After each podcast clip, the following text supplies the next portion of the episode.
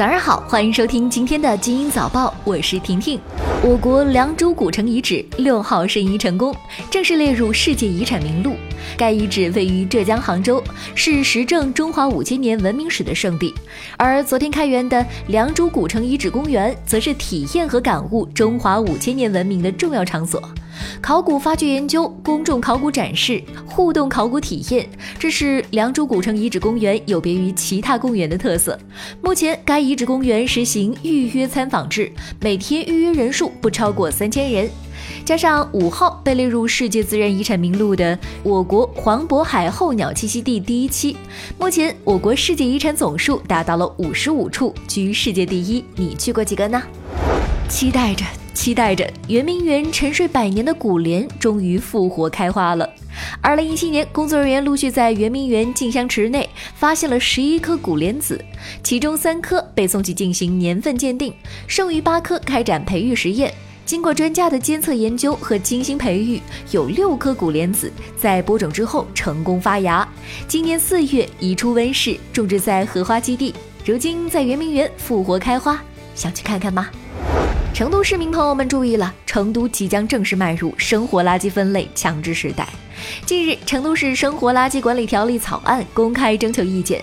与上海垃圾分类不同的是，成都没有干湿垃圾的分类，你按照可回收物、有害垃圾、餐厨垃圾、其他垃圾的标准来进行分类。相比上海，成都明显要人性化一些。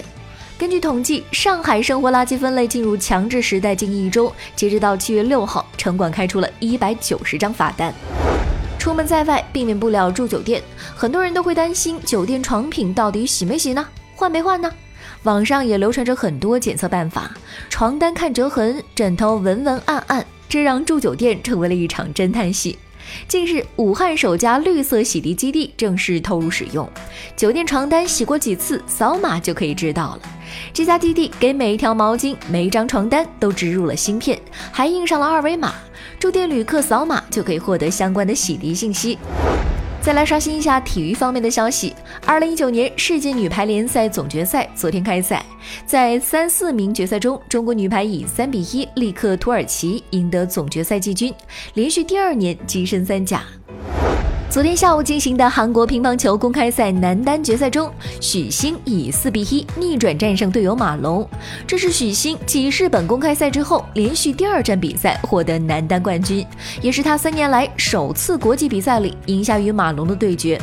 同样在昨天下午进行的女单决赛，陈梦以四比一击败了队友丁宁夺冠，继女双之后再次登顶女单，成就双冠王。根据猫眼数据统计。蜘蛛侠：英雄远征中国内地票房已经达到了十点五八亿元，超越了惊奇队长，在漫威电影的中国内地总票房中排名第五。蜘蛛侠系列电影官方微博也宣布，蜘蛛侠：英雄远征成为了漫威单人超级英雄电影总票房影史第一。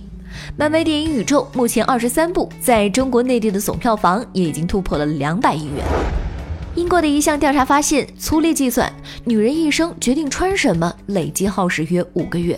调查结果显示，女性平均每个工作日早晨花费十二分钟挑选合适的衣服，周末早晨耗时十分钟，外出约会耗时二十七点五分钟。照此计算，一周穿衣耗时超过一小时。十八至六十五岁决定穿什么衣服，累计耗时长达五个月。今天的精英早报就到这里，祝你度过美好的一天，我们明早见喽。